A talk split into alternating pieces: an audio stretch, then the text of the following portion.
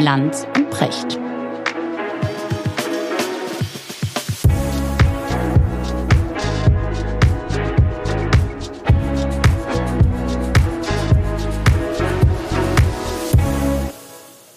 Schönen guten Morgen, Richard. Guten Morgen, Markus. Wo erreiche ich dich? Am altbewährten Ort. Sehr gut. Weißt du eigentlich, ich stelle die Frage eigentlich nur aus rhetorischen Gründen. Weißt du, dass das mittlerweile auch der Titel eines eigenen Podcasts ist? Ich habe das Munkeln hören. Wirklich. Ingmar Stadelmann, Andreas Loff und, jetzt pass auf, Atze macht da auch gelegentlich mit. Äh, Finde das schön, habe mich sehr darüber gefreut. Ja. Ich glaube, die verarschen uns total, aber trotzdem Okay. nett. Ja. Ich find's gut. Ja, ich kann mir das ja gerne mal anhören. Richtig kultig. Ich bin auch den halben Sommer über so begrüßt worden. Wo erreiche ich dich? Ich habe ich hab das Bild gesehen. Ich habe das Bild gesehen, das, da gibt's doch so ein Logo zu. Mhm. Das habe ich gesehen. Gehört habe ich das nicht, aber das Logo fand ich schön. Ja. Ich saß da wie so ein Guru. Ne? Und du hattest deine Polarforscherkluft an. Und das Lustige ist, dass ich ja zu Hause sitze und du fragst, Richard, wo erreiche ich dich, während du dich also im wilden Grönland rumtreibst. Äh, Richtig. Das fand Du- ich gut. Man darf ja mal träumen. Ist doch schön. Nee, aber das war richtig gut. War auch schön gezeichnet, also muss man sagen, hat mir gefallen. Ja, und ich finde, du hast auch so was Guru-eskes in letzter Zeit, finde ich. Das mag ich. Hast du eigentlich mitgekriegt, dass wir äh, Teil des medialen Sommerlochs waren? Ja, habe ich so am Mhm. Rande auch mitgekriegt. Und ich, ich habe ähm, ich hab, äh, da so ein paar Sachen mitgekriegt und das hat mich dann wirklich verwundert. Also der Tenor zum Beispiel im Berliner Kurier, auch Spiegel Online hat sich äh, über lange Strecke mit uns beschäftigt und so weiter. Und der Tenor war, Brecht und Lanz lästern über junge Leute. Äh, Und der Anlass war äh, ein Gespräch, gar kein Podcast, äh, sondern ein Gespräch auf, auf ähm, im März, glaube ich, war es, in München auf dem Ja. Handwerkskongress. Kann ich mich gut dran erinnern Und an ich, das ja, Gespräch. genau. Und ich mochte das damals sehr, weil wir beide ja Handwerk sehr schätzen und, und das, Ja. es war schön, mit den Leuten dort ins Gespräch Ja. zu kommen. Und ich muss sagen, ich, ich, ich war irritiert über diesen Tenor. Wir lästern über junge Leute und dann kamen auch so ein paar Leute rausgeritten, auch junge Menschen. Wir beide haben eine ganze Folge über die Generation Z gemacht äh, und haben auch ich selber im Fernsehen hab so oft gesagt, wie gern ich die hab, wie Ja. sehr ich die mag. Ja. Und, und dann gehen die da nach vorne und, und, und fallen über uns her auf eine Art und Weise, das mochte ich irgendwie Mhm. nicht. Und, und der Tenor war immer, wir, wir hätten sozusagen äh, über die gelästert und es häng, hängte sich da so auf an diesem einen Satz auch von mir. Wir sind eine, eine wirklich gefühlige Gesellschaft geworden, so eine Hafermilchtruppe. Ja, ja. Und, und, und das Aber abgesehen davon, ab, ab, Ich habe von abgesehen davon, gesprochen. gefühlige Gesellschaft gilt ja nicht nur für Leute unter 30, sondern wir sind ja, Ja. eine gefühlige Gesellschaft durch und durch geworden. Nein, und du hast ja, ja- nicht gesagt, alle unter 25 Nein, sind gefühlig. habe- also es war gar keine Generationenbeschreibung. Nein, ich habe Nee. bewusst gesagt wir. Ich habe sogar Ja, mich mit einbezogen. genau. Ja, und, und dachte dann, gut, quod erat demonstrandum. Offenbar Genau. sind wir tatsächlich sehr ja, also ich empfindlich erinnere mich sehr gefühlig. gut an die Veranstaltung. Fand ich seltsam. Ähm, das war eine Veranstaltung, die Handwerker waren da in einer Situation, dass sie sich darüber beklagten, dass sie kaum noch Leute kriegen. Dass natürlich auch gerade in der jüngeren Generation immer weniger Leute das Handwerk erlernen wollen. Und dass die Arbeitsbedingungen im Handwerk natürlich auch häufig so sind, wie viele jüngere Leute sie sich nicht wünschen. So. Und dann haben wir darauf reagiert und haben zunächst mal den Befund untersucht ne? und Genau. haben gesagt, das ist so, die Ansprüche der Generation heute sind nicht mehr die gleichen Ansprüche der Generation, die wir hatten und schon gar nicht die, die unsere Eltern oder Großeltern hatten, sondern das ist in der Tat so, dass man heute von seiner Arbeitswelt äh, weit weniger Zumutungen erwartet, als man früher für selbstverständlich in Kauf nehmen musste, ob man wollte oder nicht. Richtig. Wir zum Und dass Beispiel man mussten sehr Dinge in viel- Kauf nehmen. Ich bin froh, dass meinen Kindern das erspart bleibt. Genau. Also die Art genau. von Ausbeutung, die ich zum Beispiel erlebt habe, Ja. die, die möchte ich keinem einzigen meiner Kinder jemals irgendwie angedeihen Genau. lassen. Wir, Das war wir waren auch gut auszubeuten, weil Ja. wir so viele waren. Richtig. Also ich bin Jahrgang 64, ist ja der geburtenstärkste Jahrgang der Bundesrepublik. Ne? Also in Wahnsinn. Generation gab es so viele Kinder wie, äh, also 64 war der absolute Höhepunkt, war ja noch vor Mhm. dem Pillenknick. Und da wir so viele waren, konnten sich die Arbeitgeber die Leute aussuchen. Selbst wenn du jetzt einen Ferienjob oder sowas gemacht hattest. Mhm. Ja, und weil so Genau. viele das machten und so viele darauf drängten, konnte man auch schlecht bezahlen und so Mhm. weiter und so weiter. So, und ich habe bin jetzt nicht hingegangen und habe gesagt, ja, das waren die guten alten Zeiten, sondern Mhm. ich habe gesagt, jede Zeit produziert die Menschen, die zu dieser Zeit passen. Ja, Wenn also du die dir diese Ansprüche stellen kannst heute, dann stellst du sie. Und wir haben sie damals nicht gestellt, weil wir sie nicht stellen konnten. Mhm. Und diesen Prozess habe ich beschrieben. Habe ich gesagt, für unsere Eltern und Großeltern war das Leben eben kein Wunschkonzert. Heute ist es sehr viel mehr Wunschkonzert, nicht für alle, aber für viele. Und habe so diesen ganzen Prozess beschrieben. Und dann darf ich in der Presse lesen, ich hätte sozusagen die gute alte Zeit gefeiert. Ja, das haben wir halt da eben nicht fragt getan. man sich natürlich, du weißt ja, ne, ich stehe ja manchmal mit dem Journalismus auf Kriegsfuß, wenn man sowas schreibt und man schreibt dann auch noch einen ganz langen Artikel auf Spiegel Online und mit den gesamten Zusammenhang der Geschichte nicht mal recherchiert, sich nicht mal das ganze Gespräch angehört und sich dann ein Urteil äh, zusammenschreiben. Ich Mhm. meine, das erfüllt ja nicht mal die allerkleinsten Mindeststandards von Journalismus, wo man sich ja erstmal gucken muss, worüber haben die da geredet, in welchem Kontext, wie war das ganze Gespräch. Mhm. Es gibt ja, glaube ich, jemand auf YouTube, der hat sich die Mühe mal gemacht, das alles Ja. mal in Ruhe aufzuarbeiten. Den habe ich mir angesehen. Marvin Neumann. Liebe Ja. Grüße an der Stelle. Übrigens auch an, an Atze, äh, habe ich vorhin ganz vergessen. Marvin Neumann hat sich das alles mal angesehen und hat es auseinandergenommen und ist auch kritisch mit uns umgegangen, so wie es sein muss. Aber der kam zu einem ganz anderen Befund. Das hat mir gut gefallen. Das andere war zum Teil aus der Abteilung, zu viel Recherche macht die schöne Geschichte dann auch kaputt. Ja, aber es das ist das, aber es ist doch bezeichnend für unsere Zeit, dass wir häufig auf YouTube äh, Geschichten finden oder Darstellungen finden, die elaborierter, genauer, präziser und ehrlicher sind als das, was sich sogenannte Qualitätsmedien an Journalisten leisten. Mhm. Das muss man mal in dieser Deutlichkeit sagen. gab da noch einen Gedanken, über den ich gestolpert bin und von dem ich denke, da hat sich fundamental was geändert. Aurel Merz sagt dir möglicherweise was. Ähm, ist, ein, ist ein junger Comedian, schätze ich, interessanter Mann, der sich aber fürchterlich darüber aufgeregt hat und sich total angegriffen äh, gefühlt hat von, von, von diesem Satz und offenbar ein großer Fan von Hafermilch. Äh, auf jeden Fall hat er, ist er ganz böse mit mir ins Gericht gegangen äh, und äh, machte dann am Ende, das darf er auch alles, ist alles in Ordnung, aber es war sehr polemisch. Nur am Ende macht er dann äh, so ein Fass auf und sagt, äh, was ist eigentlich gut daran, wenn man ein gutes Leben will? So dramatisch und so ein bisschen melodramatischer, also Ja, so sehr pathetisch. Spricht überhaupt nichts gegen. Ich habe Genau, ein es- also es 500 entzündete sich- Seiten Buch geschrieben über die Arbeitsgesellschaft. Ein 500 Seiten Buch, in dem ich diesen Wandel von der klassischen Arbeitsgesellschaft zur Sinngesellschaft, wie ich sie nenne, erkläre. Mhm.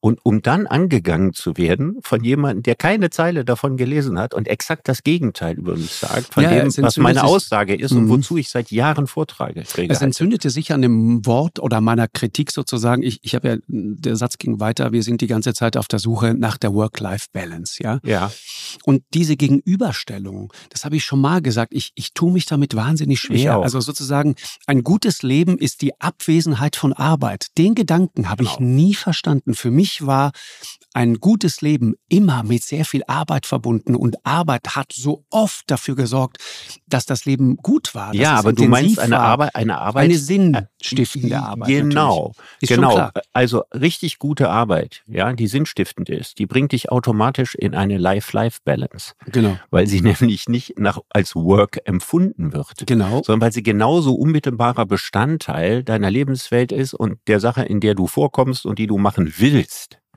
Und dass dieses Bedürfnis jüngerer Leute danach so groß geworden ist, liegt einfach daran, weil eben sehr viel mehr solche Berufe heute zur Verfügung stehen. genau. Und weil deutlich weniger Menschen als früher harte Work-Arbeit machen müssen. Unter Tage arbeiten, im Stahlwerk arbeiten und Richtig. irgendwann künftig auch nicht mehr so viel langweilige Büroarbeit machen müssen. Und das ist ja alles eine Entwicklung, die ich absolut begrüße, die ich regelrecht feiere. Ja, genau, genau so geht's mir auch. Deswegen, ich, ich, ich, da äh, denke ich manchmal, man seid doch mal ein, ein bisschen, ein bisschen genauer und auch mal ein bisschen nachsichtiger mit einem alten weißen Mann, ja.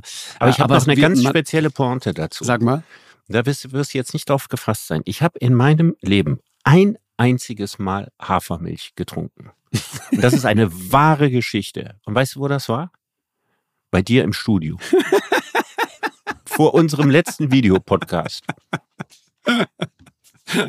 Und? So viel zum Thema. Wow. Ein wahnsinnig künstliches Produkt, ne? Ja, Ja, also das lege ich mich mit der Hafermilchlobby an. Äh, Ja. Egal, habe hab ich schon gemacht. Großartig. Aber wa- was ich nur meine ist, Richard, da baut sich so ein, so ein Konflikt auf, so ein Generationenkonflikt. Man merkt auch, da gibt es eine wahnsinnige, eine Wut, einen Brass auf uns, auf diese ja, Boomer. Ich, ich habe mir das mal angesehen, ist total interessant. Weißt du, wann das das erste Mal so als Schimpfwort benutzt worden ist, nachweislich? nee. Es gibt eine junge neuseeländische Politikerin, ich glaube Chloe Swarbrick heißt die. 25 Jahre alt war sie damals, 2019.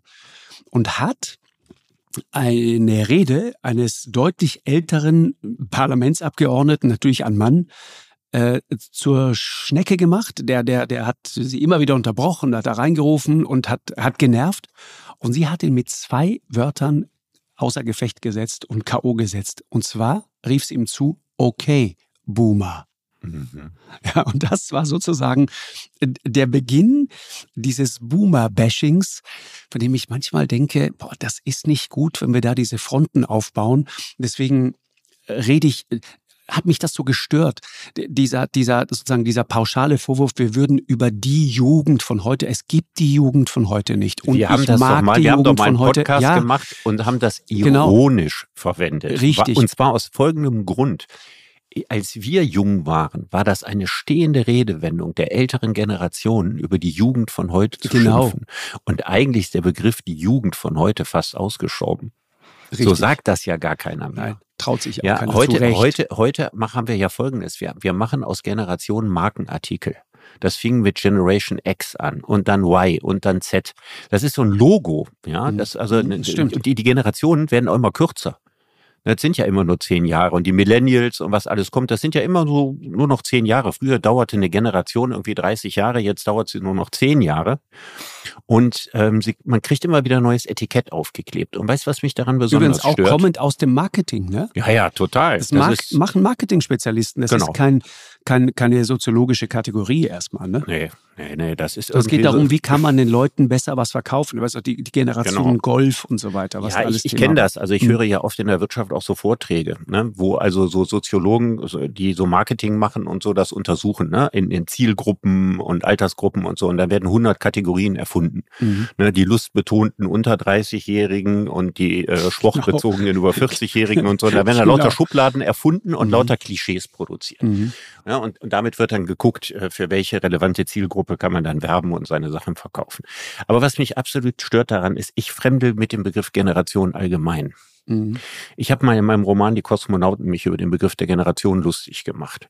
Also zu einer Generation zugehörig fühlt man sich ganz vielleicht, wenn man ganz jung ist da kennt man auch seine Generation noch gar nicht, sondern man weiß nur, dass man irgendwie anders ist als die mhm. Älteren. Genau.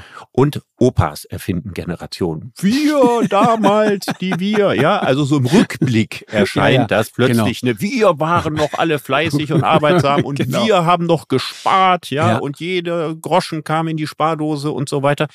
Und dadurch entsteht so die Konstruktion einer Generation. Aber je näher man an eine Generation rankommt, umso kleiner wird sie. Mhm. Wenn ich mal überlege, ich habe mit 99 anderen, wir waren glaube ich ziemlich genau 100, die Abitur gemacht haben. So, wir waren also sowas von einer Generation. Ne? Und noch ein Milieu, kamen alle aus der gleichen Stadt und so. Bei wie vielen von denen in meiner Gangstufe habe ich das Gefühl gehabt, die sind irgendwie wie ich?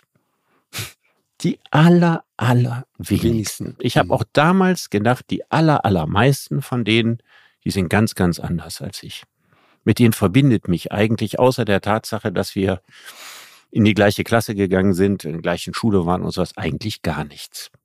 Ne, die denken anders, die handeln anders, die waren deutlich anders erzogen als ich, wir waren durch ganz andere Einflüsse geprägt. Mhm. Und im Nachhinein muss man sagen, ja hier, ne, wir gehören zusammen, wir sind eine Generation, die, nee, jede Generation besteht aus ganz, ganz vielen Menschen, die alle unterschiedlich sind. Und wenn wir das so gerade machen wollen, also wenn wir aus so einem Wildwasserfluss, wie eine Generation das ist, einen Kanal machen, ja, den so künstlich begradigen, schönes Bild, dann kommt mhm. einfach eine Konstruktion dabei raus, die zu nichts taugt. Ja, es ist wahr. Ja, und da baut sich so eine, so eine, so eine seltsame Front auf, ja. Dann gibt es plötzlich sozusagen die, die, Boomer ist ein Schimpfwort geworden. Ich muss auch ehrlich sagen, dass mich das mittlerweile wahnsinnig stört. Ich habe ich hab neulich von, von Tillmann Prüfer, Kollege aus der, von der Zeit, der hat ein, ein, ein leidenschaftliches, eine Hymne an die Boomer geschrieben, ja. Da sagte darin irgendwie, der Boomer sind das Feindbild heute. Die sind angeblich zu reich, wir haben zu wenig Sinn für die Umwelt. Dann kommt dein Freund Harald Welzer und sagt, meine Generation, ja. Achtung, hör mal genau zu. Mhm. Das sind die Fettaugen auf der Suppe, die ihre Generation jetzt auslöffeln muss. Das müsste viel offensiver thematisiert werden. Ich verstehe nicht, warum man immer noch so friedlich mit meiner Generation umgeht, die doch alles versaut hat. Das sagt Harald Welzer. Ja, ich Boah. verstehe aber, warum er das sagt. Ne, ich verstehe das auch. Aber, also ich, aber ich kriege diese Boomer-Diskussion hier in der Kemenate nicht mit. Ne? Also, dass die Boomer jetzt ein allgemeines werd, gesellschaftliches werd, Feindbild äh, sind, ist mir bislang ehrlich gesagt nicht aufgefallen. Vielleicht, weil ich nicht mit den richtigen Leuten darüber nee, diskutiere. Ernsthaft? Das hast du nicht mitgekriegt? Nö. Doch, da Nö. baut sich was auf. Also ich erinnere mich, bevor ich Harald gleich mal kommentiere, mhm. äh, das erste Mal, als Frank Schirmacher noch lebte, mhm. das, und schrieb er ein Porträt, ich meine, über Christian Wulff. Und äh, da war er noch nicht Bundespräsident. Und da ging es darum, dass die Generation der Leute, die jetzt auf die 50 zugehen, an den Schlüsselpositionen der Politik sitzen. Also jetzt Ministerpräsidenten sind und führende Ämter im Staat übernehmen. Mhm. Und dann stellt er die Frage, was haben die eigentlich bisher geleistet? Also inwiefern haben sie die Welt bisher besser gemacht? Und das war ein sehr, sehr kluger Artikel. Und der, der lief darauf hinaus, dass eigentlich keine großen politischen Visionen oder Konzepte von dieser Generation ausgehen und ausgegangen sind. Und damit meinte er sich selber, ne? Er ist auch selber genau in dem Alter gewesen. Also wenn er noch leben würde, wäre er heute wahrscheinlich 65 oder so. Und sich eben die Frage zu stellen, sind wir nicht die Generation, die als erste schon mit jungen Jahren mitgekriegt hat, dass der Klimawandel kommt, dass äh, wir äh, ja, zu viel Ressourcen verbrauchen ich, ich und, und, und. den Gedanken. Und ja. dass wir die Generation sind, die an die Macht gekommen ist und zum Teil noch an der Macht ist und die letztlich unterm Strich nichts besser gemacht hat, sondern wenn man sich die Ökobilanz zumindestens anguckt, die Dinge schlechter gemacht hat. Das, das verstehe ich. So, jetzt sicher. ist nur eine Frage dahinter. Genau. Hätte diese Generation es anders machen können und ist es sozusagen, ist der Begriff Generation passend? Verstehst du, was kann ich denn dafür, was die anderen tun? Also in den Sack einer Generation gestopft zu werden, tut ja. jedem Einzelnen, der da drin ist, einfach Unrecht.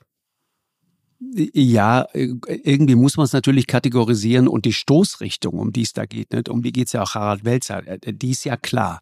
Also wir ja, sind sozusagen... Was Harald wie, damit sagt, ist tatsächlich, dass wir in den letzten 20, 30 Jahren ist in der Welt fast nichts besser geworden. Ökologisch gesehen ist ganz, ganz vieles schlimmer geworden.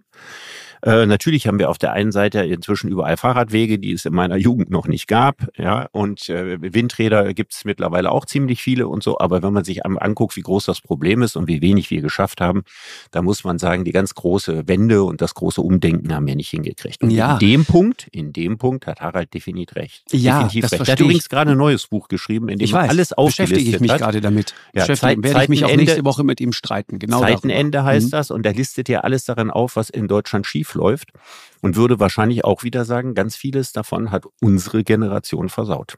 Ja, genau. Aber weißt du, was mich daran stört? Es baut eine Front auf.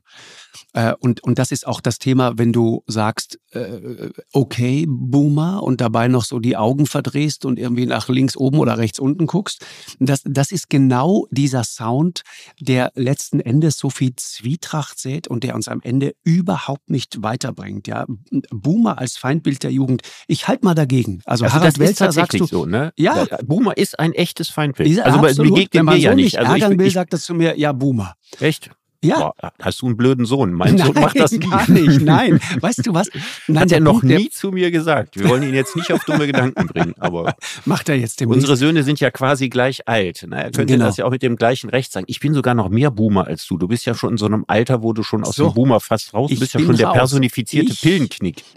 ja. ich fühle mich auch mittlerweile so, ja, so, so, so furchtbar, so ja. furchtbar krumm. Also du bist wirklich vom Alter her der allerletzte Boomer. Ja, aber, aber gefühlt bin ich natürlich genau einer dieser Boomer. Da, dabei engagiere ich mich ökologisch, wo es geht, versuche ein einigermaßen korrekter Mensch zu sein, was Ökologie angeht und so weiter. Hab meine Wärmepumpen und meine Photovoltaik und so weiter. Und ich mag das.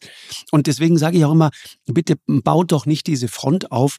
Ich, ich, weißt du, nur weil ich manche Dinge dieser jüngeren Generation nicht verstehe, heißt das ja noch um lange nicht, dass sie deshalb falsch sind. Die sind anders und es ist ihr gutes Recht, anders zu sein. Das wäre Weil unser gruselig, war gruselig anders, wenn sie genau. nicht anders wären. Stell dir das genau. mal vor. So, du hättest so Kinder, die den ganzen Tag in der Kühltruhe sitzen und schnarchen, ja, und die Platten ihrer Eltern auflegen. Das meine ich doch. Ich, ich finde sogar, dass diese jüngeren Generationen, ja, tendenziell ein viel zu positives Verhältnis zu der Generation davor haben.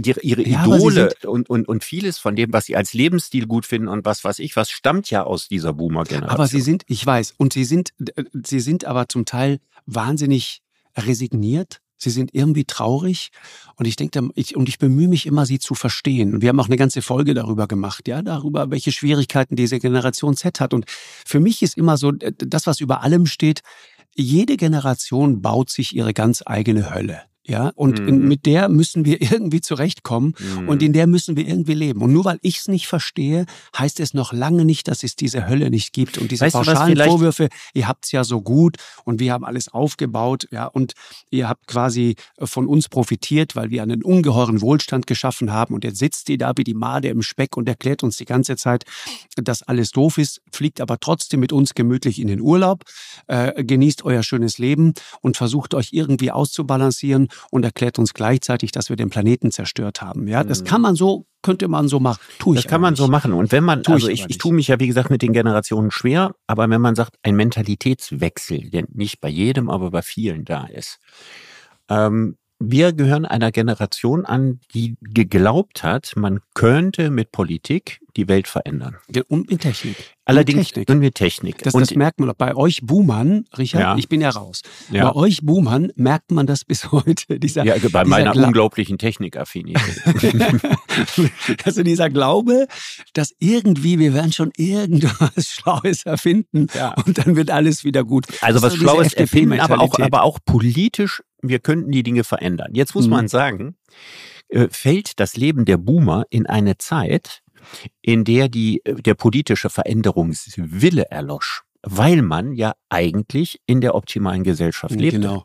Mhm. Also bei mir war das ja speziell. Ne? Du weißt ja, ich komme aus dem linken Elternhaus und bin so ein bisschen darauf vorbereitet worden, die Weltrevolution irgendwann später durchzuführen, wenn ich erwachsen ja. bin. und muss dann sehen, dass spätestens mit dem Mauerfall ähm, und eigentlich schon deutlich früher, ja, der Bedarf an Weltrevolution sich erledigt hatte und dass man eigentlich jetzt in der besten aller Welten angelangt ist. Und jetzt geht es eigentlich nur noch darum, den Wohlstand weiter zu mehren und vielleicht ein bisschen dafür zu sorgen, dass die Kluft zur dritten Welt nicht zu groß wird. Aber eigentlich ist, leben wir in der besten aller Welten oder, ne, oder wie Francis Fukuyama gesagt hat, am Zeitende der Geschichte. Ne, jetzt kommt nichts grundlegend anderes mehr. Mhm. Das heißt, die gleiche Generation, die noch in diesem Geist erzogen ist, man kann mit Politik die Dinge verändern, hat eigentlich das Hauptaugenmerk darauf gelenkt, die Dinge nicht zu verändern, sondern zu bewahren. Es sollte immer so weitergehen. Und dann kommt die ökologische Dimension und macht diesem Denken einen Strich durch die Rechnung. Genau. Und deswegen hat die Boomer-Generation, aber auch die noch älteren, sich immer innerlich dagegen gesperrt, wahrhaben zu wollen, dass die beste der Welten in den Untergang führt. Und dieses schwierige Denken, das ist dieser unabgeschlossene Denkprozess, der diese Generation bestimmt. Die jüngere Generation dagegen, die sieht sich mit Problemen im globalen Maßstab konfrontiert, von denen sie sich eigentlich überhaupt nicht vorstellen kann, dass sie irgendwie auch nur lösbar sein können. Mhm. Und deswegen habe ich mich sehr, sehr gefreut, als mit Fridays for Future eine Bewegung aufkam, die wieder Optimismus versprühte. Das, äh, das war, also seit 68 hatte es so einen gesellschaftlichen Optimismus nicht mehr gegeben. Aber der hat natürlich nicht alle entzündet und alle entfacht. Ich sehe das auch bis hin zu meinem eigenen Sohn, dass so ein bisschen so ein Achselzucken ist, dass man denkt, die Probleme der Welt sind zu groß, als dass ja. wir sie irgendwie noch lösen ja. können. Ja, und die sehen auch, dass, dass es schwierig wird. Die sind ja auch klug und die verstehen das ganz genau. Ich, ich muss noch mal ganz kurz, weil äh, sonst wird das so, geht's immer auf euch Boomer, ja. Ich bin ja, wie gesagt, gehört. Ja, ja du bist dazu. jetzt raus. Tillmann Prüfer von der Zeit bricht in einem total guten Stück eine Lanze für euch Boomer, Richard, ja. Beste Generation aller Zeiten und sagt, ich liebe die Boomer, ich bin ihnen dankbar. Alles, was ich im Leben erfahren habe, jede Phase meiner Identitätssuche, meine sogenannte wilde Jugend, all das konnte ich durchleben, weil Boomer es mir vorgemacht hatten. Und es gibt ähm, den, den äh, Soziologen, Zukunftsforscher Thomas Druyen, den kennst du? Der, der beschäftigt sich viel mit, äh, liebe Grüße übrigens an der Stelle, ganz schlauer Mann, beschäftigt sich viel mit äh, Reichtumsforschung auch. Von Thomas weiß ich zum Beispiel, dass Milliardäre, ist sehr interessant, die haben kein Neidproblem weil, weil du jenseits der Neidgrenze bist. Ja, wenn du erst, wenn du Milliardär bist, dann hast du kein Problem mehr mit billigen Neidreflexen, weil sozusagen die Erkenntnis äh, sich Bahn bricht, dass man dahin sowieso nicht kommt. Und deswegen muss man auf den Typen auch nicht neidisch sein. Gibt es ja, übrigens auch umgekehrt. Ich behaupte, das Gleiche gibt es bei Hartz-IV-Empfängern auch. Das mag sein. Weil das die auch sein. jetzt kein, kein, äh, kein Teil einer, ja, einer rivalisierenden äh, Statusgesellschaft sind. Also man geht nicht auf der Leiter die Sprossen hoch. Mhm. Ne, die einen, weil sie ganz oben angekommen sind und die anderen, weil sie nicht auf die Leiter kommen. Mhm. Ne, sondern der kategorische Komparativ, der den Neid auslöst. Der kategorische ist vor allen Dingen ein Mittelschichtsproblem. Oh, ein Mittelschichtsproblem. Fein, ja. fein, fein. Der kategorische Komparativ. Wie, wie fällt dir sowas ein? Spontan jetzt mal eben so? Das ist Oder hast du schon, schon mal geschrieben? Das habe ich schon mal geschrieben in Die Kunst kein Egoist zu sein. Da habe ich mein Kapitel Super. zu dem Thema geschrieben. Der kategorische Komparativ, das gefällt mir. Ja, aber was auf Thomas Trujen schreibt, ist sehr interessant. Boomer gehören nicht nur zur ersten Generation, die ohne ideologische Gewissheiten aufwächst, ja, sondern er sagt, sie sind gleichzeitig auch die letzten, die von dem Glauben durchdrungen sind, für jedes Problem gibt es eine Lösung.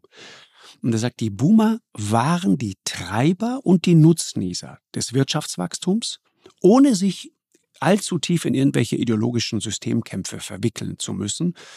Und, und er macht das dann nochmal ganz konkret klar wie sehr diese Boomer-Generation äh, die die die Welt von heute wirklich geprägt hat. Ja, er sagt, in dieser Zeit wurde praktisch alles geschaffen, was unsere hedonistische Popkultur sozusagen heute ausmacht. Ja, äh, die Mitglieder von Queen sind Boomer, Bruce Springsteen ist Boomer, Steve Spielberg ist Boomer, Stephen King ist ein Boomer und ohne den Boomer Steve Jobs hätte die junge Generation von heute kein einziges iPhone und auch keine digitale Musik. Ja, und, und ohne den Boomer ja. Bill Gates mhm. gäbe es kein Microsoft Office. Ja, mhm. nur als Beispiel. Mhm. Techno kommt von Boomern. Das, was im Berliner Berghain aufgelegt wird, das haben alles irgendwann mal Boomer erfunden und so weiter und so weiter.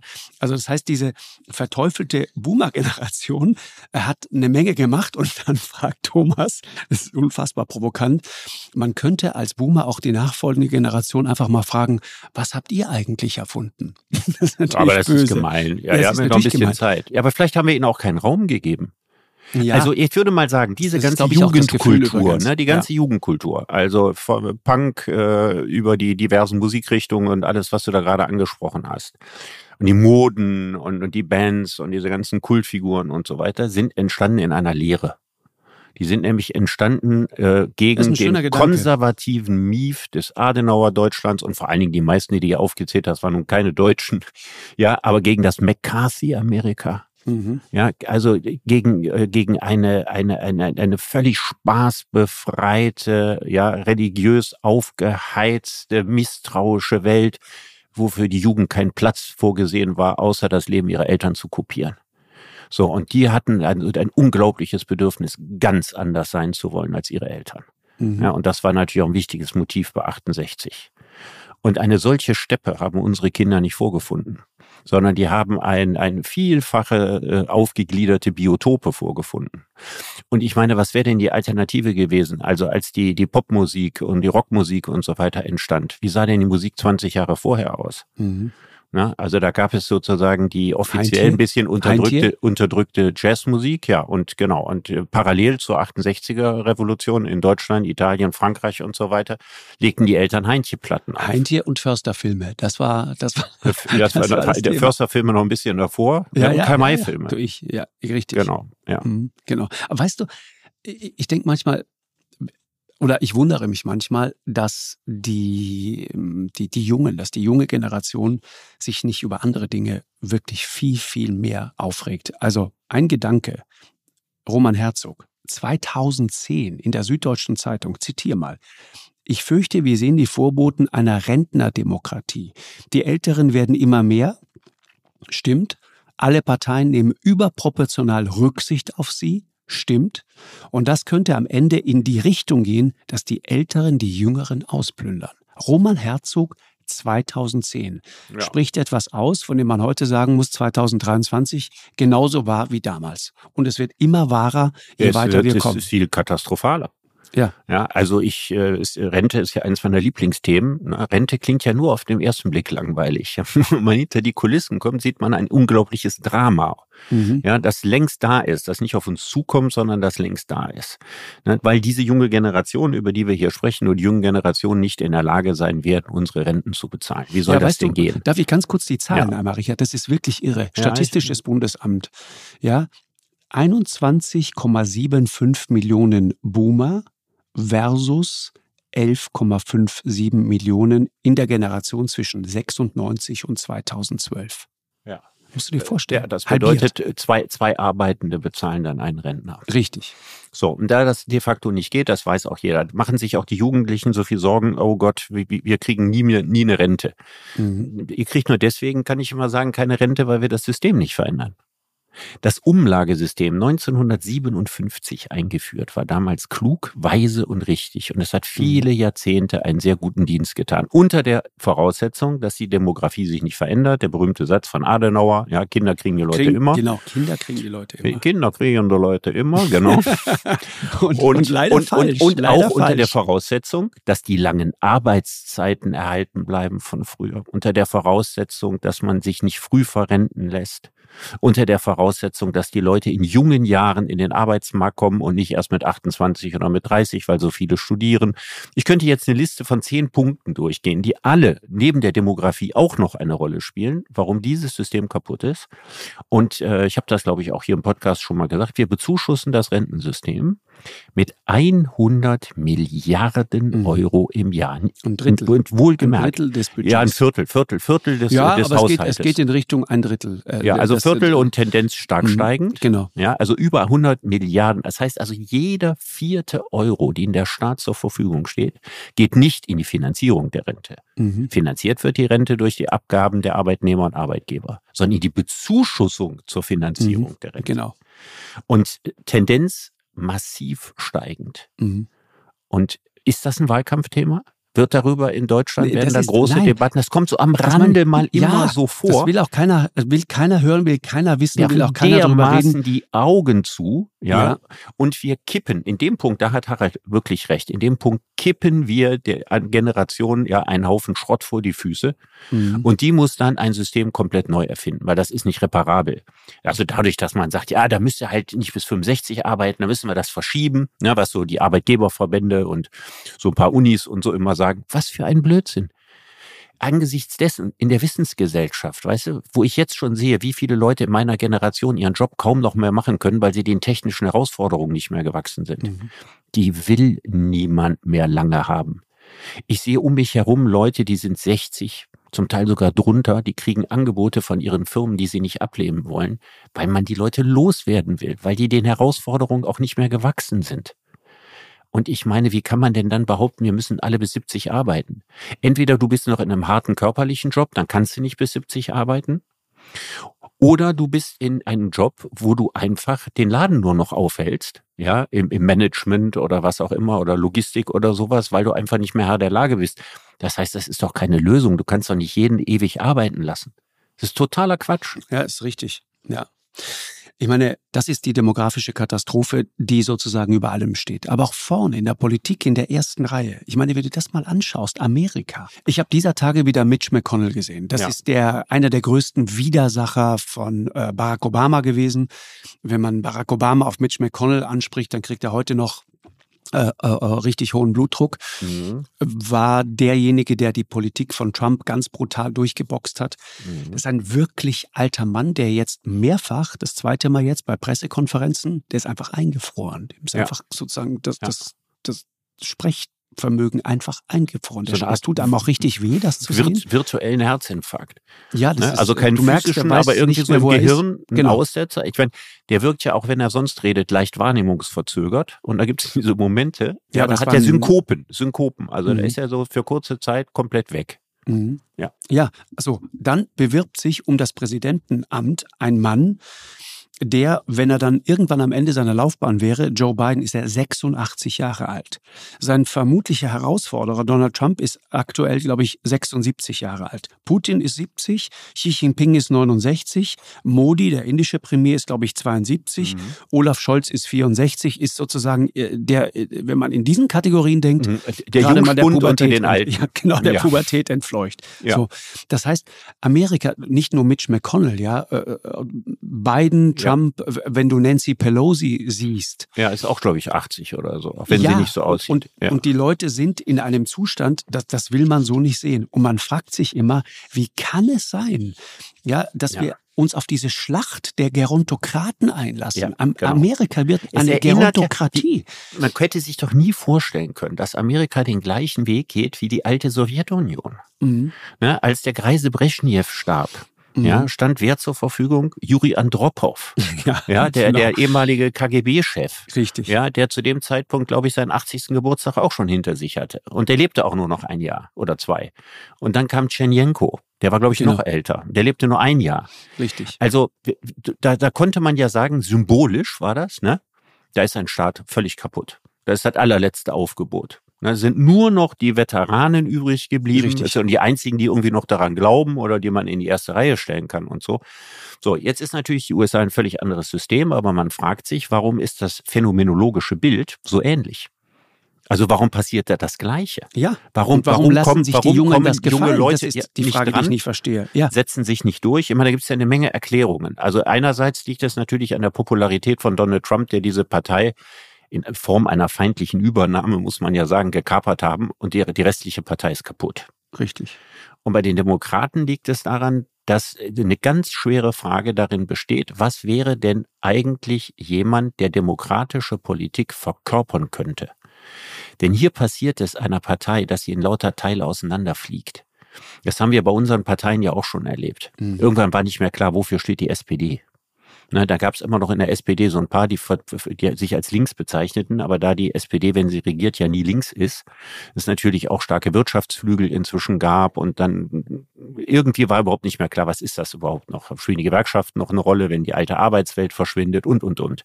Und die Demokraten haben ein ähnliches Problem. Es gibt ein paar richtig Linke bei den Demokraten, linker als früher, ich glaube, äh, bis auf George McGovern, der mal, ich glaube, gegen Nixon angetreten ist, kenne ich eigentlich keinen richtig linken Demokraten. Und äh, davon gibt es inzwischen ja wieder einige. Ne? Bernie Sanders hat es so vorgemacht und da gibt es auch junge Leute, die so sind, die sind aber nicht mehrheitsfähig innerhalb der Demokraten. Dann gibt es viele, die der Finanzindustrie nahestehen. Das sind ganz, ganz andere Leute, die, die, die wollen mit links überhaupt gar nichts zu tun haben. Dann gibt es auch die Leute, die die die äh, kulturellen, äh, ich drücke mich jetzt mal vorsichtig aus kulturellen Fortschrittstendenzen, also die ganzen Fragen nach Frauenrechten und so weiter zu zentralen politischen Inhalten machen möchten. Und wenn du diese verschiedenen Gruppen siehst, dann siehst du, das sind alles Vertreter von Spachtenprogrammen. Mhm. Du hast aber kaum jemanden, der das Ganze, diesen diversen Laden noch in der Mitte einen kann. Und weil die sich untereinander nicht einigen können, schicken sie dieses Fossil beiden wieder in die erste Reihe. Und warum kann der Mann eigentlich nicht davon lassen? Ich meine, ich stelle mir auch immer die Frage, wie muss man eigentlich sein, wenn man glaubt, in dem Alter der passende Mann zu sein? Und außerdem, wenn man auch noch weiß, dass man derjenige ist, der von allen wahrscheinlich noch am wenigsten Trump verhindern kann, dass man dann trotzdem nochmal antritt. Mhm. Ja, das ist, ich glaube, Roy Wood, das ist ein amerikanischer Komiker, hat als, als Biden seine erneute Kandidatur angekündigt hat, sagte, es ist total bizarr. Die, die Franzosen gehen auf die Straße und zertrümmern das halbe Land, weil sie keinen Bock haben, bis 64 zu arbeiten. Und wir haben einen 80-Jährigen, der uns anfleht, ihm weitere vier Jahre Arbeit zu geben. Das ist, das ist ja, natürlich. Schöne Formulierung. Ja. ja. Aber Sag mal, warum ist das so, Richard? Was passiert da gerade? Ist das einfach sozusagen Ausdruck auch dieser demografischen na, Katastrophe will ich es gar nicht nennen. Die Dinge sind, wie sie sind, ja. Aber dieser demografischen Situation, in die wir da reinkommen, wir werden einfach wirklich alte Gesellschaften. Äh, oder äh, halten da verzweifelt ein paar Alte wirklich an ihren Pfründen und Privilegien fest und beißen jeden weg, jeden Jungen weg, der irgendwie versucht, nach vorne zu kommen? Ja, vielleicht stimmt beides, aber ich finde, der erstaunlichste Befund ist die Schwäche der Jungen in den USA. Die also, viele da, sind. Ne? Die Amerikaner sind muss dann ich aber überlegen, noch diese Aufbruchstimmung, ne? die, die sich mit jungen mhm. Präsidenten verbunden hat. Da fällt natürlich einem allererster Linie Kennedy oder sowas ein. So, und Kennedy stand ja, ja auch, auch Obama, für viele, ne? Obama, Obama, auch, war auch relativ ja. jung. Ja. Genau, und die standen ja beide, beide für einen Kulturwandel, mhm. der im Fall von Kennedy sehr viel umfangreicher war. Weil das war sozusagen das Abräumen des alten konservativen Amerikas. Ne? Und dann überhaupt, der war ja sozusagen der, der, das Symbol für den Einzug von Jugendkultur in Alltagssprache, äh, für, für, für ein, eine absolute Kulturrevolution, kann man ja sagen. Äh, auch wenn er das vielleicht nicht als Person alles verkörpert hat, so war er doch sozusagen die Symbolfigur dafür. Das war bei Obama schon deutlich weniger, weil nicht so richtig klar war, worin das Neue jetzt bestehen würde. Aber trotzdem gab es da nochmal diese Hoffnung und einen Schwung, so eine echte Begeisterung, die die Menschen erfasst hat. Ja, ich meine, worin soll die echte Begeisterung für Biden bestehen? Ja. Und warum sind die, die begeistern könnten, und ich meine, die USA verfügt ja mit Sicherheit über viele Talente, ja, das ist doch der warum Punkt. setzen die sich nicht ja, durch? Das verstehe ich eben nicht. Und dann, und dann sitzt da dieser Trump wieder und gibt dann wieder Interviews und lästert über den alten, gebrechlichen Joe Biden. Und ich denke, okay, ein alter Mann macht einen anderen alten Mann dafür fertig, dass er ein alter Mann ist. Der kategorische ist Komparativ. Ja, ja, klar. Man sitzt im selben Boot und fühlt sich deutlich fitter ja. als der andere. Ja. Und genau. solange, die, er kann hundertmal sagen, wie alt Biden weißt ist, dann denkt keiner ist? mehr darüber nach, wie alt Trump ist. Weißt du, was total irre ist? Es gibt, es gibt sogar Berechnungen darüber, also anhand des Lebensstils Lebensstils der beiden. Ja, beide sind Abstinenzler, trinken wenig Alkohol. Echt? Wusste ja. ich nicht. Äh, rauchen beide nicht, machen ihren Sport und so weiter. Dann, dann schaut man sich so, so ein bisschen den Genpool an und sagt, na ja, also das ist schon okay, äh, wenn die das machen, weil der Trump hat die Wahrscheinlichkeit 90 zu werden und der Biden sogar 91. Und es ist also völlig in Ordnung. So, so, so säuft man sich so die Welt zurecht ja. und redet sich irgendwie schön, dass zwei uralte Typen jetzt irgendwie die, die, die größte und einflussreichste Nation dieses Planeten irgendwie leiten Aber sollen. Wir, soll, wir sollten jetzt einen kleinen Einwand machen, damit wir hier nicht so als altenfeindlich rüberkommen. Nein, darum ne? geht's Also mir Bernie nicht. Sanders wäre ja. ja mindestens genauso alt ge gewesen wenn er nicht sogar noch ein bisschen älter war. Also der dürfte auch ja, deutlich nein, über 80 sein. Nicht, ja. Und da muss man, muss man einfach auch sagen, und das ist mir auch wichtig, weil das ist ein wichtiger Gedanke für diesen Podcast. Die Frage, wie alt man biologisch ist, sagt nicht unbedingt zwingend so viel darüber aus, das wie alt man im Kopf ist. Also wenn ich mich selber frage, wie alt ich bin? Ich, ich denke über mein Alter nicht nach, aber wenn ich Nachmittagsschläfe mache, dann kriege ich danach immer so, so, so, so, so eine ganz minimale kleine depressive Phase. Wie die dauert etwa zehn Minuten, zehn Minuten, bis der Blutzuckerspiegel wieder steigt. Also zehn Minuten bist du richtig. Ja, bin ich zehn, zehn, zehn, zehn, zehn Minuten mit mir und der Welt durch und dann fällt mir immer mein Alter ein. Weil ich denke immer, es gibt noch so 100 Dinge, die ich machen will und ich denke, na ja, aber so viel Zeit ist dafür auch nicht und dass ich so in meinem inneren Selbstwertgefühl, ne, wenn ich so schlafe oder träume, bin ich irgendwie so Anfang 30, Mitte man 30. Man bleibt das auch, ne? Ja, und das, das behält man so bei. Und es gibt manchmal Situationen im Leben, da denke ich, mein Gott, du bist ja immer noch 15. Ja, also da finde ich mich selber irgendwie auf eine positive Art und Weise albern und bin froh, dass es kein anderer mitkriegt. Und dann gibt es andere Dinge, da war ich schon als Kind zeitlos greisenhaft. Ja, also. Im Kindergarten zum Beispiel. Bin ich nur einen Tag gewesen. Habe ich ja Verhaltensauffällig ja. Verhaltensauffälligkeit abgeschafft. Nee, ja. nicht, weil ich mich ja. wie ein alter Mann benommen habe. ich glaube schon. Aber es, es gab sicherlich andere Sachen. Also wenn ich glücklich war, in meinem Zimmer saß und meine Briefmarken sortiert habe, hätte ich auch 80 sein können. Also deswegen ist es ja schwierig, also jemanden nur aufgrund eines fortgeschrittenen Alters sozusagen als unpassendes Personal zu sagen. Deswegen, ich bin auch dagegen, dass man sagt, oh, guck mal, der ist schon so alt, das muss jetzt mal nee, verjüngt werden. Das ist ja, nicht das Oder Thema. wenn Leute, die irgendwo arbeiten, man sagt, der ist jetzt 60, ja, der muss jetzt mal ersetzt werden. Und wenn er ein Mann ist, muss er durch eine junge Frau ersetzt werden oder so. Die entscheidende Frage ist schon, wie alt oder wie jung man im Kopf ist. Das ist, äh, äh, ja, das ist kein sozusagen Plädoyer gegen die Alten, aber es ist ein Plädoyer für die Jungen. Und ich finde, eine Generation oder überhaupt junge Menschen, Amerika ist ein junges Land, ne? im Vergleich zu Europa ein sehr junges Land. Europa wird 2050 im Schnitt irgendwo bei Mitte 50 sein. Wir, wir vergreisen tatsächlich. Und wenn es irgendwann mal eine europäische Armee geben sollte, dann wird das eine durch und durch sklerotische, ja, und mit, mit Wehwehchen durchsetzte Armee sein. Was die da noch wirklich leisten können, ist nochmal eine ganz andere Frage. In Amerika sieht die Welt anders aus. Die Amerikaner werden auch im Jahre 2050 irgendwo bei 36, 37 Jahren sein. Das sagt zumindest die Demografie. Und mein mhm, Punkt ist. Wegen den vielen Einwanderern. Ja, wegen den vielen Einwanderern. Und die Frage ist natürlich, wenn du, wenn, wenn, das sind die Leute, die die Hoffnung repräsentieren, die Leute, die, die mitten im Leben sind, ja, so, so wie, wie wir es jetzt gerade auch noch sind, aber das wird dann irgendwann weniger. Und, und diese Leute brauchen doch Leuchttürme, die brauchen doch Figuren, zu denen sie aufschauen können, Menschen, mit denen sie sich identifizieren können. Und es tut mir wirklich leid. Aber Nancy Pelosi ist dann nicht die Frau, die einen 20-jährigen jungen Amerikaner dazu inspirieren wird, irgendwie dieses Land ganz großartig zu finden oder bestimmte ja, Visionen Poli in die Politik zu gehen oder sowas. Ja, ja. zum Beispiel. Genau. Und, und das Gefühl, das natürlich entsteht, ist, da, da halten ein paar, ein paar alte, sehr einflussreiche manche Leute ja, halten ja so. einfach mit allen Mitteln an ihrer Macht fest und lassen keinen durchkommen. Und das ist natürlich echt schwierig. Und ich, ich frage mich sowieso, was das für eine Gesellschaft irgendwann mal sein wird, ja, die da gerade entsteht. Äh, äh Italien ist das Land mit der niedrigsten Geburtenrate, äh, glaube ich, fast auf dem Planeten. Genau. Gegen das äh, Klischee, dass Italiener ihre Kinder so lieben. Und die lieben sie vielleicht deswegen. Sie? Ja, das tun, das sie? tun sie. Das genau. tun sie, weil sie so wenige sind. Äh, ja, da gibt es einen direkten genau. Zusammenhang. Je mehr Kinder eine Gesellschaft hat, umso weniger, also geringer ist die Bedeutung dieser Kinder für ihre Eltern. Die italienische Geburtenrate, ne, zur Zeit der nationalen Einigung Italiens, also reden da von 1861, 60 rum, ja, gab es 800.000 Geburten jedes Jahr bei 26 Millionen Einwohnern. Heute mhm. hat Italien fast 60 Millionen Einwohner bei nicht einmal 400.000 Babys. Das ist also übrigens auch eine Wohlstandsfolge, muss man auch dazu sagen. Ja, arme, arme, Länder haben im genau. Regelfall genau. deutlich mehr Kinder. Was auch weltweit auch total interessant und wie schnell das auch geht. Ne? Inzwischen gibt es weltweit mehr Menschen über 65 als Menschen unter fünf Jahren. Das ja, aber sag mal jetzt nur also mehr zwei als Sachen die Hälfte sortieren. der Länder in der Welt, ne, ganz kurz, ja. haben inzwischen eine Reproduktionsrate, ja, die kleiner ist als die Zahl, die nötig wäre, um die Menschheit sozusagen zu erhalten. Mit anderen Worten, wir schaffen uns ab, wir sterben Ja, aber das aus. ist doch super. Das ist doch super. Ich meine, wir sind jetzt acht, sagst. ja, wir sind acht Milliarden und das Riesenproblem, ja, ist mhm. Überbevölkerung. Ja. Also noch wächst ja die Weltbevölkerung und sie wächst immer noch relativ schnell. Ja.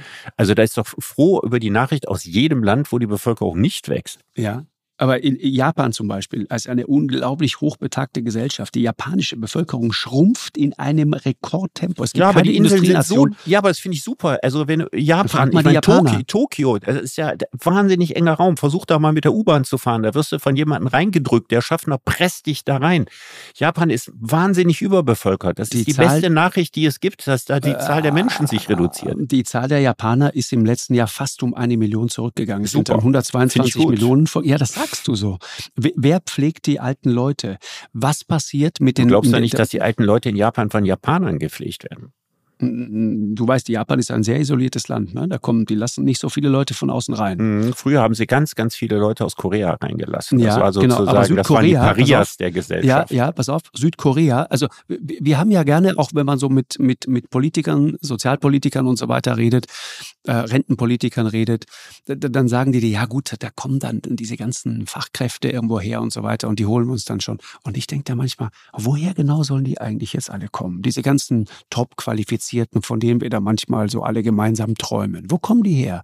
Aus Südkorea kommen die nicht. In Südkorea gibt es mittlerweile Regierungsprogramme, die den Leuten sagen, pass auf, geht mal abends früher nach Hause, es gibt Tage, an denen die Lichter in Büros um 18 Uhr aus sein müssen, in der Hoffnung, dass die Leute nach Hause gehen und sich dann mit sich selbst beschäftigen. Ich finde das noch wahnsinnig gut. Das tun sie vielleicht sogar, aber sie kriegen trotzdem keine Kinder. Ja, ich finde das noch wahnsinnig gut, dass es bislang nur eine Aufforderung ist. Aber staatliche und dass sie Aufforderung nicht, und dass sie, und, dass sie zur nicht, Paarung. Ja, staatlich, genau. Und dass es nur eine Aufforderung ist und dass sie nicht einen Videobeweis antreten müssen. Ja, dass sie die Zeit auch entsprechend sinnvoll genutzt haben.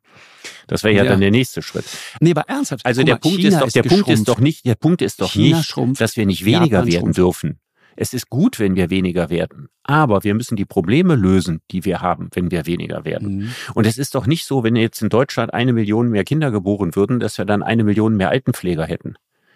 Sondern das große Problem ist, dass Altenpflege in Deutschland nicht der attraktive Beruf ist, den er sein müsste, wenn wir mehr Leute haben wollen, die darin arbeiten.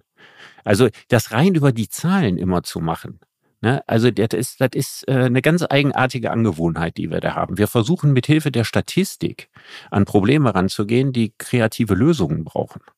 Ja. Aber dass wir immer mehr werden müssen und dann noch mehr mehr und noch mehr mehr und noch mehr mehr, das kann doch kein, nicht sinnvoll sein. Ja, nee, ich, ich, ich will auf was anderes hinaus, Richard. Ähm, wenn du eine Bevölkerung hast, die weniger wird. Und deswegen verstehe ich schon, dass dann Politiker, die zuständig sind, dass die dann plötzlich sehr alarmiert sind. Du hast dann plötzlich Landschaften, leerstehende Häuser, äh, du hast, du hast äh, äh, verlassene Häuser, du hast hm, ganze Landstriche, die einfach, ja, ganze Landstriche, die einfach so entvölkert sind. Fahr mal durch Bulgarien, kannst du dir das anschauen. Ja, ja. Die Emigration aus Osteuropa, ne, ist an sich nichts Neues. Ich meine, nach 1989, also nach dem Zusammenbruch des, des großen Sowjetimperiums, äh, sind ganz, ganz viele Leute einfach weggegangen. Das hat aber was gemacht und der, der, der sozusagen der Einschlag dieser demografischen Entwicklung, die ganzen Jungen sind einfach weggegangen aus Rumänien, aus Moldau zum Beispiel, wo wir kürzlich waren und so weiter. Und das hat, und das ist schon interessant, aus Zentral- und Osteuropa eine der ethnisch homogensten Regionen der Welt gemacht. Und das stellt diese mhm. Regionen vor unglaubliche Probleme. Weil also überall, wo, überall, wo der Zuzug nicht attraktiv ist, ne? Ja, Bleiben genau. die Menschen schön unter ja. sich. Genau. Genau. Und dann geht es zum Beispiel um die Frage, geht es auch Demokratie. Ne? Nochmal zum Schluss ein Gedanke. Hat äh, Ivan Krastev sich äh, viele Gedanken darüber gemacht. Das finde ich total interessant du musst dann irgendwann musst du den Arbeitsmarkt öffnen. Das heißt, du musst erstmal gesellschaftlich verhandeln, okay, wir brauchen jetzt Zuwanderung. Wo soll die herkommen? Welche Leute wollen wir da eigentlich? Wir haben gerade gesprochen äh, über, äh, also die Südkoreaner sind es nicht, die kommen, die haben selber ein riesiges demografisches mhm. Problem. Die Japaner sind es auch nicht, können uns auch keine Leute schicken. Mhm. Chinesen schrumpfen mittlerweile auch. Mhm. Die haben auch ein demografisches Problem und, und, und, und. Die Menschen und. aus Afrika möchte man in Russland nicht so gerne haben. Ja, auch deswegen, weil wir, wir sind, träumen ja immer von den ganzen Hochqualifizierten. Das heißt, wir werden uns die Mühe machen müssen, mit den Leuten, die kommen, mit denen müssen wir arbeiten und mhm. denen müssen wir eine echte Chance geben, die müssen mhm. wir ausbilden. Mhm. Das ist die Wahrheit. Also diese Idee, ja. da kommen irgendwo diese top ausgebildeten Facharbeiter und ja, dann wird das schon Quatsch. Vergiss es. Riesen ja, genau. Das spricht aber keiner einfach, deutlich hat, aus. Hat mich, hat mich immer genervt. Also ich genau. denke an, an, an uh, Jürgen Rüttgers, was auch immer er heute macht, ehemaliger Ministerpräsident von Nordrhein-Westfalen mit seinem doofen Slogan äh, Kinder statt Inder. So. Ja, und von wegen, die Inder kriegen wir gar nicht. Ja, völliger Blödsinn. Also der war schon damals, damals doppelt ja, falsch, der Spruch. Die Koreaner, Südkorea, ne, die haben, glaube ich, 200 Milliarden in Maßnahmen gesteckt, die dazu führen sollten, dass die Koreaner mehr Kinder kriegen. Es hat nicht funktioniert. Ja. Du kannst nicht Menschen gegen ihren Willen dazu zwingen, mehr Kinder zu kriegen. Die Chinesen äh, versuchen es jetzt auch. Ihre Ein-Kind-Politik ist längst aufgeweicht. Die können mittlerweile drei Kinder haben machen sie aber nicht. Ja, emanzipierte Wenn Frauen der Wohlst sagen, also die ja. Gesellschaften, wo es ein schnelles Wohlstandswachstum gibt, ne, was in China in den letzten 20, 25 Jahren so war, genau. was in Südkorea, wo wir jetzt länger drüber gesprochen haben, ganz massiv war, ein Land, das über lange Zeit einen riesigen Wirtschaftsboom gehabt hat. In solchen Gesellschaften, wo die Leute sehen, dass sie sich eine enorme Perspektive und eine deutliche materielle Verbesserung erreichen können, mhm. da versagt äh, der Kinderwunsch. Ja, weil man, weil man dann will man nur eine oder zwei Kinder haben und bloß nicht das, was man gewonnen hat, quasi durch die große Zahl der Kinder, an die man es dann weitergibt, wieder zu diffundieren. Also das ist eine ganz, ganz normale Entwicklung, die so ist. Aber ich glaube, am Ende läuft das Ganze nicht darüber, dass man mehr Kinder kriegt, sondern dass man Gesellschaft umorganisiert. Und da sind wir wahnsinnig schlecht drin. Wir hatten vorhin das Beispiel Rente. Wir können über das Gesundheitssystem genau das Gleiche sagen. Und letztlich versuchen wir über Zuwanderung und über mehr Kinder Probleme zu lösen, die man vielleicht auch anders lösen kann. Ja, gibt, gibt, gibt zum Beispiel auch, wenn du dich erinnerst, gerade jüngst äh, gab es auch immer so diese Polemik, da wird der deutsche Pass verramscht. Ja. Und dann denke ich immer, okay, können wir gerne machen. Wir können gerne diese, diese Debatten genauso führen. Aber was macht das mit denen, die dann hier reinkommen und die hätten vielleicht gerne diesen deutschen Pass? Ich habe es bei mir selbst erlebt, als ich den mm, bekommen konnte, ohne meinen italienischen abzugeben. Ich wollte meinen italienischen Pass nicht abgeben. Das hat mir was bedeutet. War, war ein schöner Moment für mich. Wegen weil ich deiner dachte, Militärzeit ach, wahrscheinlich. genau. Weil du müsstest doch im Zweifelsfall müsstest du doch Italien verteidigen und nicht Deutschland, oder? Selbstverständlich. Ich verteidige alles, was geht, weißt okay, du doch. Ich, ich, ich bin, bin da, bin da an, an, gleich in zwei Armeen auf, gleichzeitig. Auf allen Feldern immer ja. aktiv. Nein, aber jetzt ernsthaft nochmal, das bedeutet natürlich was. Das ist eine Form von Anerkennung, ja. Und das war ein guter Moment, ja. Und ich mochte das. Und wenn du anfängst, so darüber zu reden, wir dürfen nicht den deutschen Pass beispielsweise verramschen. Was machst du denn, wenn es so wie zum Beispiel in Zentral- und in Osteuropa, ja, die Dinge durch demografischen Wandel, durch Abwanderung, durch die Tatsache, dass man keine Kinder mehr kriegt, hast du plötzlich eine neuartige Gesellschaft, in der 20 Prozent der Arbeitenden nicht wahlberechtigt sind, weil du willst ja den Pass nicht verramschen. 40 Prozent der Wahlberechtigten haben aber, weil sie zu alt sind, habe gerade darüber gesprochen, die Boomer, den Arbeitsmarkt schon verlassen.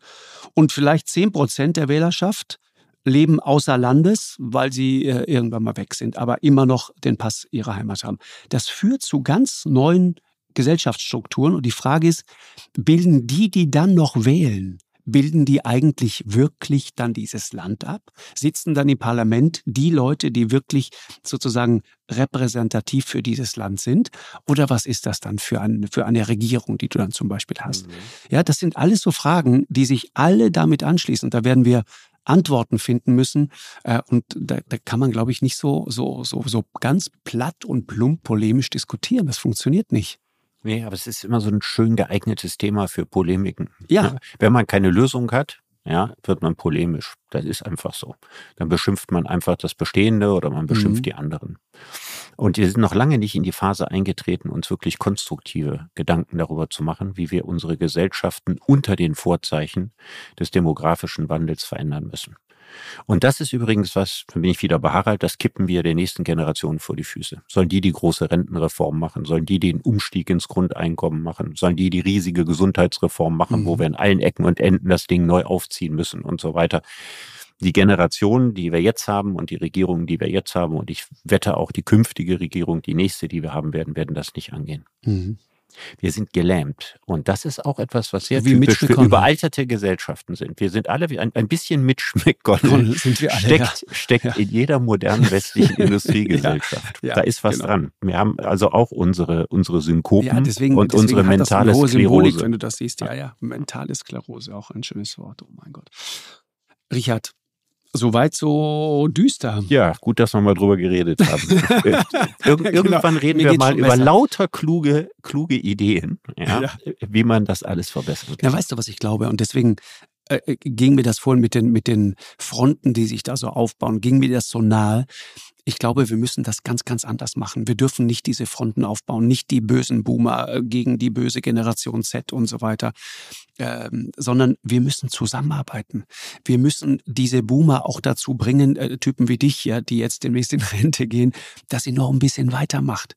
Ihr, ihr müsst noch ein bisschen okay. dabei bleiben. Okay. Ihr seid gesund, ich, ihr seid ich, fit werde, und so weiter. Ich werde mich bemühen. Ja, nein, du weißt, was ich meine. Wir brauchen ja. so einen Generationenvertrag. Wir brauchen eine gemeinsame Idee und wir müssen uns irgendwie mögen und uns nicht gegenseitig doof finden. Das mhm. bringt uns nicht weiter.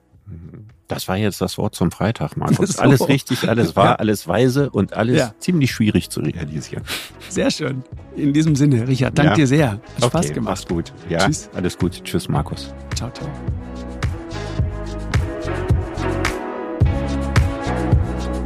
Eine Produktion von M hoch 2 und Podstars bei OMR im Auftrag des ZDF.